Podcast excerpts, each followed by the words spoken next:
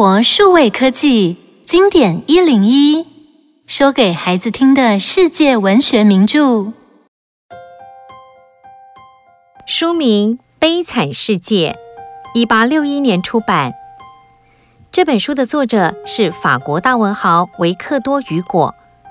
雨果为了创作《悲惨世界》，从一八二八年起开始构思，一八四五年开始动笔，一直到了一八六一年才写完，总共经过三十多年。在小说中，雨果详细地描写了中下阶层人们的辛苦生活，并且透过主角尚万静的遭遇，表达了悲天悯人的思想。《悲惨世界》是讲述一个名叫尚万静的人，为了饥饿的孩子们偷了一块面包而被判刑，在监狱里关了十九年之后，重回社会，准备重新开始。最后，尚万静有没有成功改头换面，重新做人呢？让我们一起听故事吧。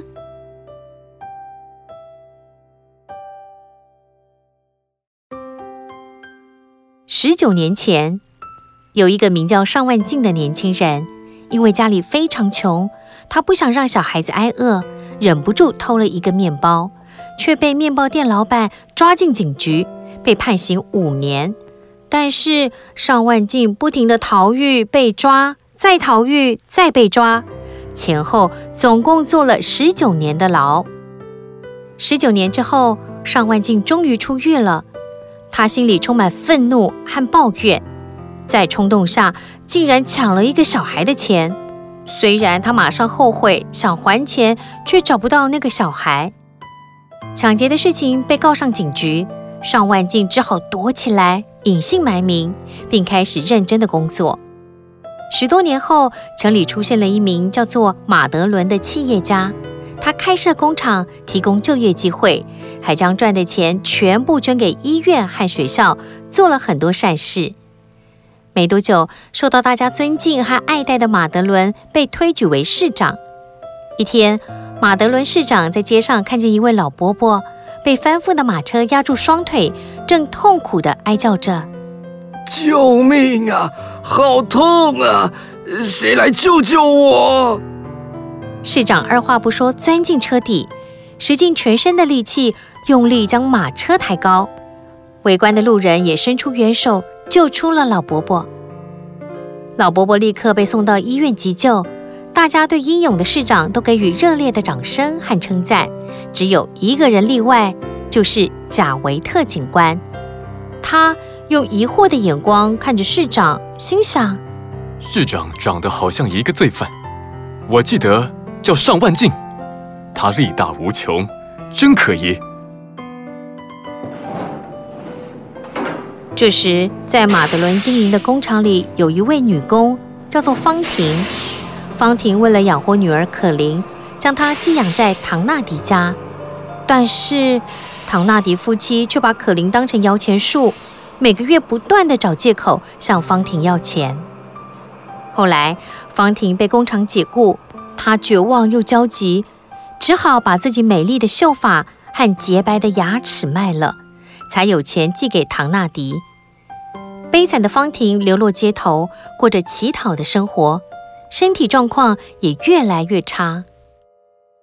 有一天，方婷和路人争吵，在拉扯中不小心抓伤了对方，居然被贾维特警官抓起来判刑六个月。马德伦市长知道后，连忙出面制止。警官，我想这一切都是误会，而且刑罚也太严苛了。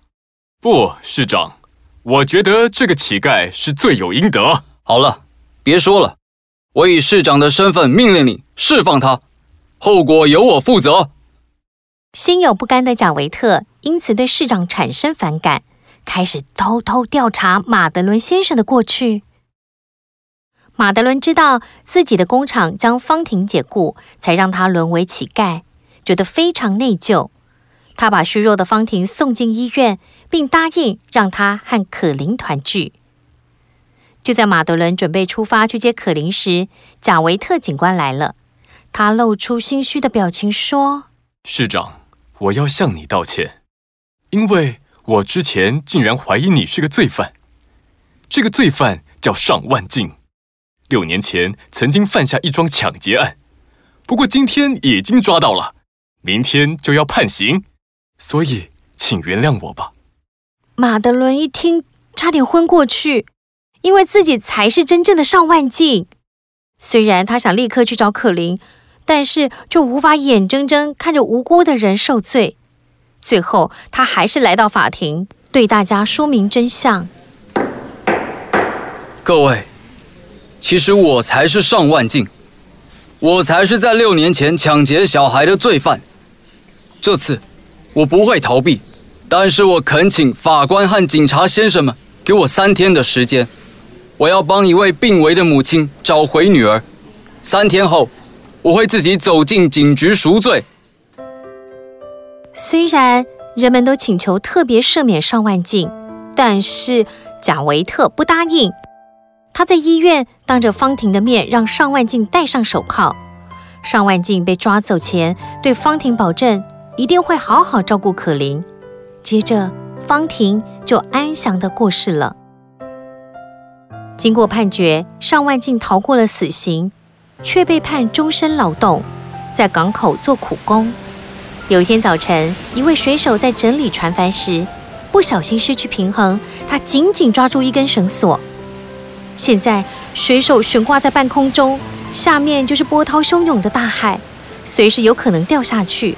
所有人都很焦急，却没有一个人敢去救人。就在紧要关头，上万静冲上去，爬上高高的桅杆，紧紧抓住绳索，将水手拉了上来。大家看到这惊险的一幕，都为上万静欢呼鼓掌，甚至有人大叫：“赦免这位犯人，让他自由吧！”这时，面无表情的上万静正抓着绳索准备爬下来，突然他失去平衡，一瞬间掉入深不见底的大海中。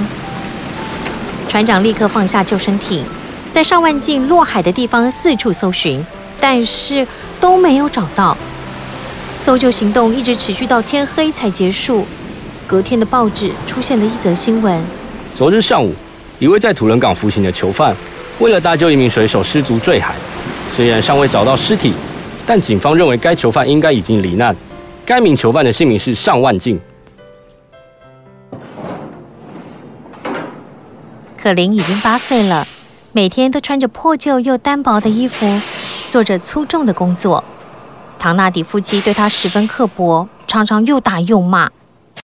这天，唐纳迪开的旅馆里来了一位高大的中年客人，他默默看着可林，接着走过去对唐纳迪说：“如果我想带走这个小孩，要付多少钱？”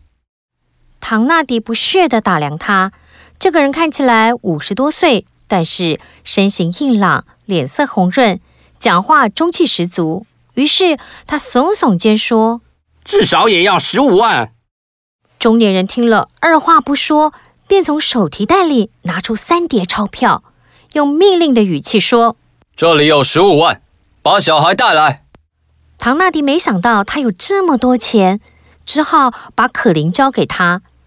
就在他们要离开时，唐纳迪觉得不甘心。他走过去，露出虚伪的笑容，说：“先生，对不起，这孩子是他妈妈托我们收养的，我们都非常的疼爱他。如果让您带走了，我没办法对他妈妈交代，所以还是……”唐纳迪还没说完，中年人就拿出一封信，上面有方婷的签名和留言，证明自己受方婷委托，拥有可伶的抚养权。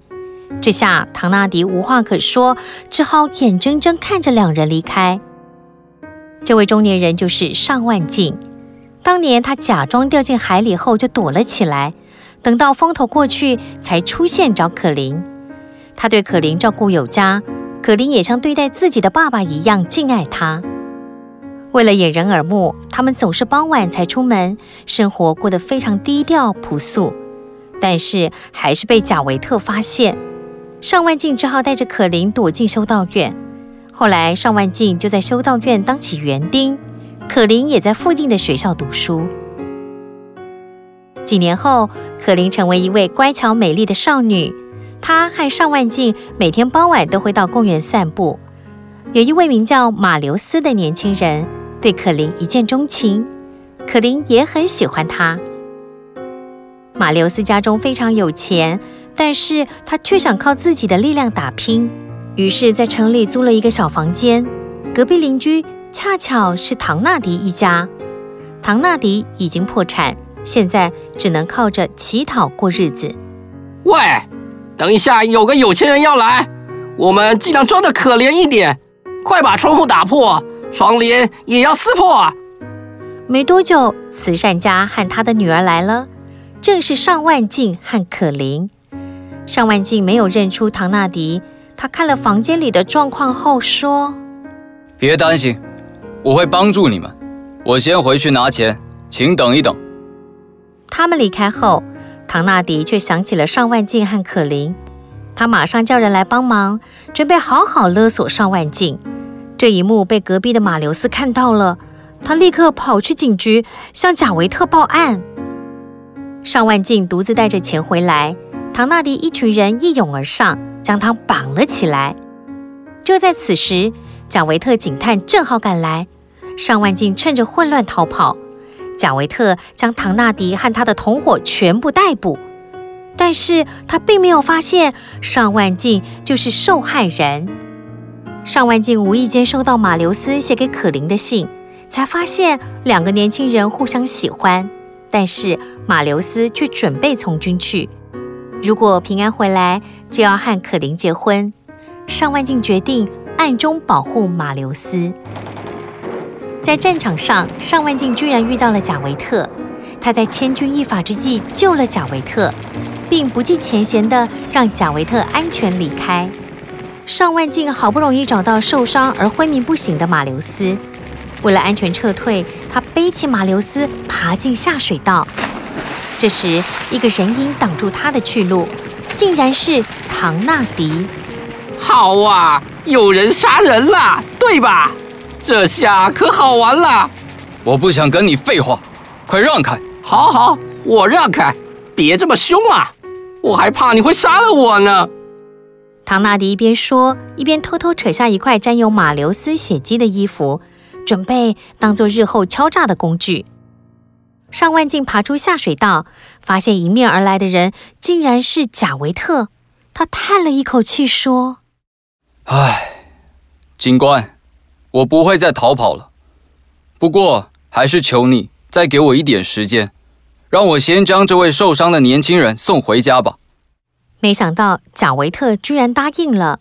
他放走尚万进后，回到警局。内心非常煎熬。唉，我失职了，竟然放走一个罪犯。可是他不但救了我，而且一直在做好事。我到底该怎么办呢？想不开的贾维特最后竟然选择跳河，结束了自己的生命。战争结束后，马留斯也渐渐康复了。他立刻准备和可琳结婚。这时，尚万进决定向马留斯坦白自己的过去。马留斯觉得震惊又失望，他不知道该如何面对未来的岳父，只好选择不再跟尚万进来往。尚万进回到家，觉得自己努力了一辈子，却还是得不到认同，没多久就病倒了。这一天，唐纳迪来到马留斯家，对马留斯说：“你的岳父是杀人犯，你看。”这就是证据，你要花多少钱来买啊？马留斯看着唐纳迪手上血迹斑斑的碎布，他发现居然是从自己的衣服上撕下来的。马留斯瞬间明白自己误会了尚万进，他气愤地丢出一大叠钞票，命令着说：“你这个不知羞耻的家伙，爸爸是我的救命恩人啊！拿这些钱就给我滚！”永远别再让我看到你！马留斯急忙和可琳来到尚万进的家。此时，尚万进已经病入膏肓。爸爸，我现在才知道您是我的救命恩人，您为什么不说呢？求您原谅我的忘恩负义吧，爸爸。